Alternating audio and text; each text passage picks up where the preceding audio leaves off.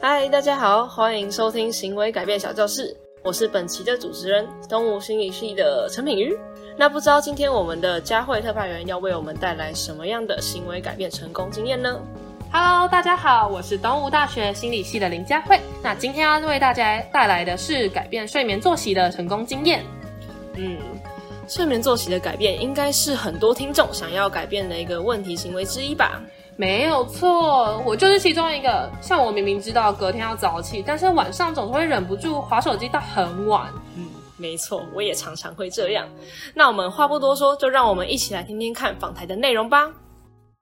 Hello，大家好，我是东吴心理三的林佳慧，那我是今天的主持人。今天我们很荣幸请到戴淑荣女士来一起参与这次的节目，让我们一起掌声欢迎戴女士。嗯，好，谢谢。不吝指教。那戴女士，我们今天要讨论的主题是睡眠嘛？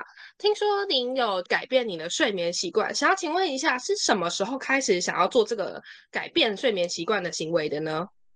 因为其实这个其实很早很早就想要改变，可是就一直生活的模式一直就是因循苟且，一直就没有没有个确定的符合自己的目标的一个调整。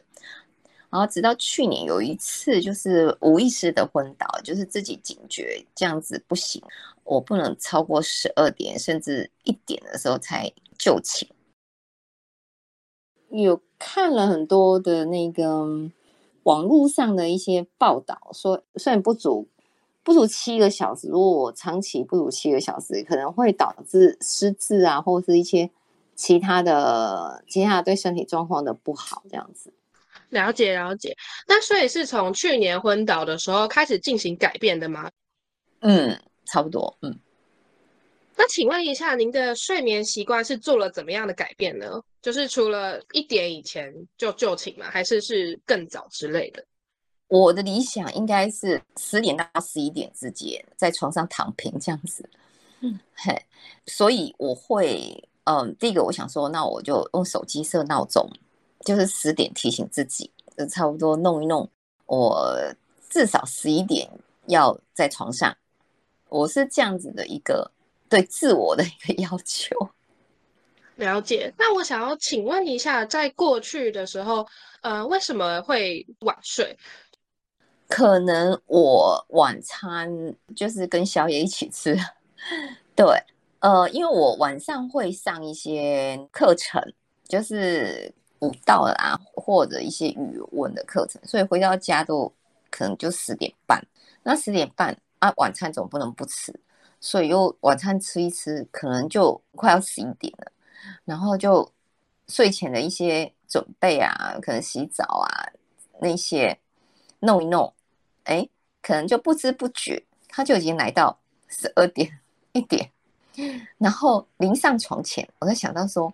哎我的那个手机，因为我会把那个 LINE 的讯息可能就是变成已读嘛。那标示已读之前，我先看看我有没有什么漏掉的，所以就会滑滑滑，然后滑滑滑看有没有漏掉什么讯息，就重要的不重要，当然就是全部给他已读。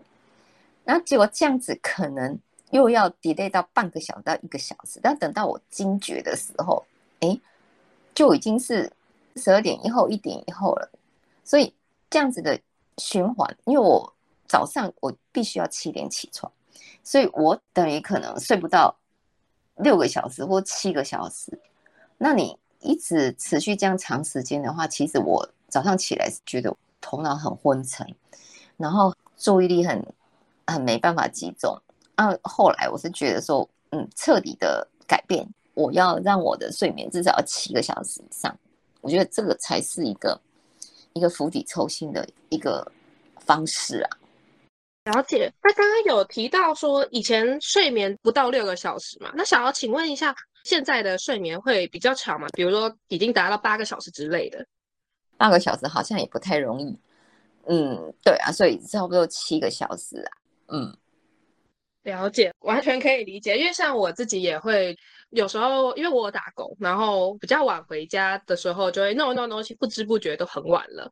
嗯，那想要请问一下，就是呃，戴女士，您刚刚有说你平常晚上的时候会去参加一些像是舞蹈啊，或者是语文之类的课程，那所以也会造成比较晚吃晚餐嘛？那想要请问您是不是有尝试调整，像是把晚餐挪到比较早吃之类的，就是举动，然后让自己可以比较没有那么晚吃饭？因为其实比较晚吃饭，可能也会造成。消化比较不好，可能在上课之前就是赶车的时间，那可能你买了也没有办法在大众运输上面吃，可能坐公车、坐捷运。呃，那上课的时候，老师在上课，你也没时间吃，就变成呃，我可能是九点下课或者九点半下课，然后本来提早买了，可是中间也没时间吃。然后就一直一直拿着拿着拿拿着，也是坐捷运，然后坐公车回到家，那也是回到家再吃，所以这个就是变成嗯，有一点点麻烦，就是这样。那想要请问一下，这样这样子，呃，因为像吃饭是就不小心延后到比较晚的时间嘛，那像是晚睡会需要就是有一些一定要做事情，你是怎么样去做调整，或者说你可能就不做这件事情之类的吗？对，就是时间到了就放着，不然你如果在做的话，那铁定是没办法跟自己的目标呃符合，所以就等于是放弃了，以自己的目标为主，就是睡眠。因为对身体比较重要，所以其他的事情大概就不重要了。了解，毕竟身体是最重要的嘛，健康才是人的最大的本钱，嗯，是吧？那想要请问一下，在去年到今年的这一次的改变之前，有没有做过就是类似的改变？就比如说，可能前几年的时候也有想要改变睡眠，有可能就是一两天，一两天是我提醒。这样子，可是过了三四天，哎，每次上床一看时间，哦，还是十二点一点，让自己掉入这样子的一个一个模式当中，就是又在回到原点的模式当中。那想要问一下，既然就是过去可能在一个比较不好的循环，那之前这样子做跟现在的做法有哪些不同？所以你现在成功了呢？呃，就是你自己的身体状况出了问题，就是你已经你的身体已经没有资产让你这样子这样子继续消耗你的睡眠时间，对，就是这样子，呃，身体的警讯啊，然后一定要做到，因为就变成他本来是很重要的事情，可是因为身体出了状况，它就变成重要加紧急，所以就是嗯。不得不，不得不需要做这样子。了解，就是动机非常的重要嘛。嗯，那除了像是现在会设闹钟嘛，那有没有之前有想过要用其他的策略一起辅助？就像是说，呃，可能做一些肌肉放松的方式，让就是自己更容易早睡。嗯，其实我是没有睡不着这个问题，是晚上床这个问题。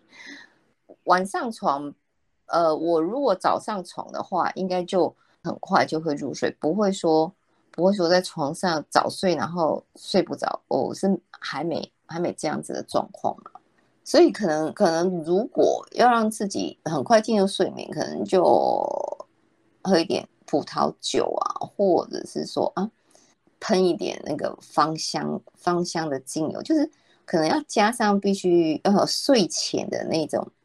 仪式可能会让自己更更能够准时吧，我在想。了解。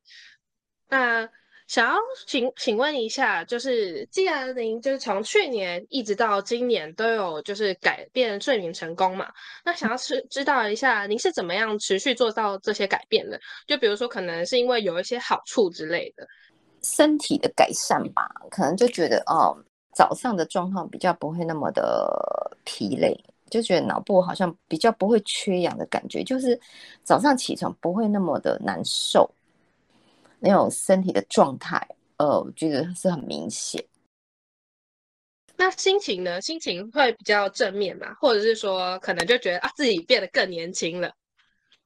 嗯，会，就是，嗯，你如果说没有睡满六个小时的话，你就会很不想起床，就是会一直赖床。可是那那种那种心理的征战，你觉得还蛮痛苦的。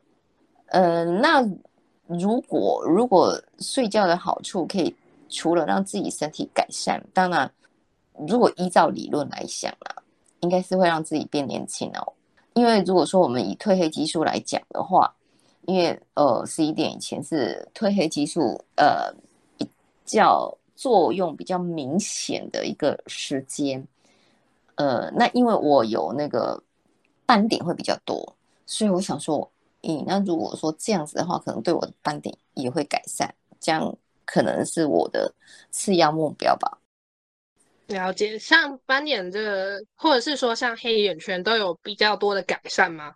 斑点哦，斑点，我觉得这个好像要维持长时间，这样一时短时间内可能还没有办法感觉得出来。可是最主要我感觉，如果说我身体循环，身体血循环比较不会头晕的话，因为我一头晕就会想吐。所以比较不会有那那种不舒服的感觉出现的话，我觉得这个还蛮重要的。了解，非常的好的经验。那想要请问一下，改变到现在，你觉得最能够让自己成功的因素是什么？就会自己自己自我自我对话，或是自己提醒，就说：“哎，不行不行，我一定就是要睡满七个小时。”呃，就每天这样子的一个意念。在你的那个脑海里面，它变成一个常常出现的一个提醒。我觉得这个还蛮重要的。了解。那归根究底，还是动机非常重要嘛？因为知道自己一定要早睡这个意念，让自己决定要成功，是吧？那想要请问一下，那你未来有没有想要持续的改变，或者是说想要更早睡呢？就比如说，可能更早到九点、十点就睡觉。呃，可能这个时间这样子，我觉得就就蛮适合。我觉得不需要提早，因为我没有要 很早起床。对，如果说呃，可能需要七点出门的话，可能就会呃，可能九点睡，就是还是让他睡至少七个小时。如果是六点六点他要出门的话，可能就会提早提早到九点睡了。如果不是六点出门的话，应该就是维持这样子的一个十一点以前睡这样子的一个模式，这样子。那除了这个，我还蛮想改变我其他的方面呢，而不只有睡眠这方面。可方便询问一下，您想要改变的其他方面是什么吗？我觉得我时间的管理还蛮弱的。哦，了解。我觉得您用设闹钟这个方式来改变睡眠蛮好。那你会想要用设闹钟的方式来改变你的就是时刻间的掌控吗？就比如说，可能现在需要开始工作了，就设一个闹钟之类的。还是您会想用其他的方式呢？以前，以前我会曾经是用那个计时器。呃，以前我会计时器说，哦，呃，我可能。半个小时就让它叫这样子，或是一个小时让它叫这样子。那现在就是可能计时器坏掉了，所以就没有再买一个新的。所以我会用这样子的一个方式提醒说啊，我不能在这件事情停留太久，可能要做下一个呃必须要完成的事情这样子。我觉得这非常好，就是用一个计时器来做调整工作模式的方式嘛。那我们现在到了就是节目的尾声，想要请问一下戴女士，有没有什么样的建议或者是勉励，想要给一些一样有睡眠困扰，或者是说想要早睡但是还没有办法成功做到的人？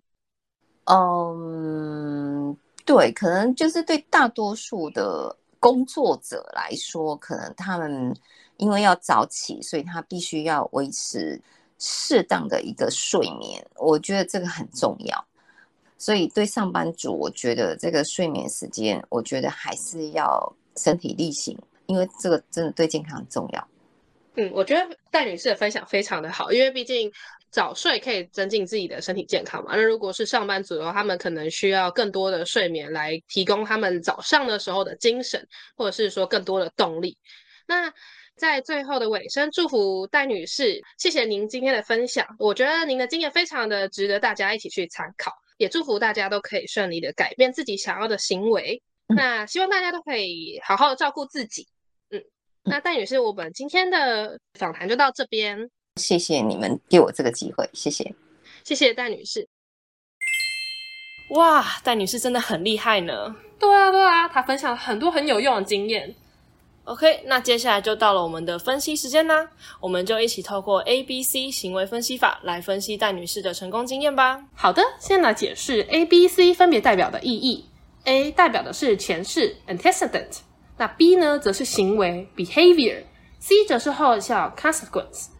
嗯，可是品瑜戴女士的成功经验中，前世是什么呀？前世其实就是指。它容易引起行为的情境、事件、动机或者是环境等等的因子。那前世呢，又可以分为两个：动机操作跟曲变刺激。那戴女士她的动机操作其实就是她昏倒之后，警觉到了她需要改变作息这件事情。那可以看到她的动机是非常的强烈。那也因为这件事情，让戴女士意识到她的健康是不能等的，也是让戴女士能够成功的改变睡眠作息的一大动力。好，那佳慧来考考你，曲变刺激是什么呢？区变刺激应该是指说个体它可能会因为一些讯号或者是线索，然后之后做出一些可以增强反应的事情吧。就像是大女士还会睡前设闹钟，或是喝一点葡萄酒，制造一些仪式感。那它就像是曲变刺激，然后让他知道说该睡觉了，让晚上十一点前睡这件行为更加容易的发生。没错，说的非常好。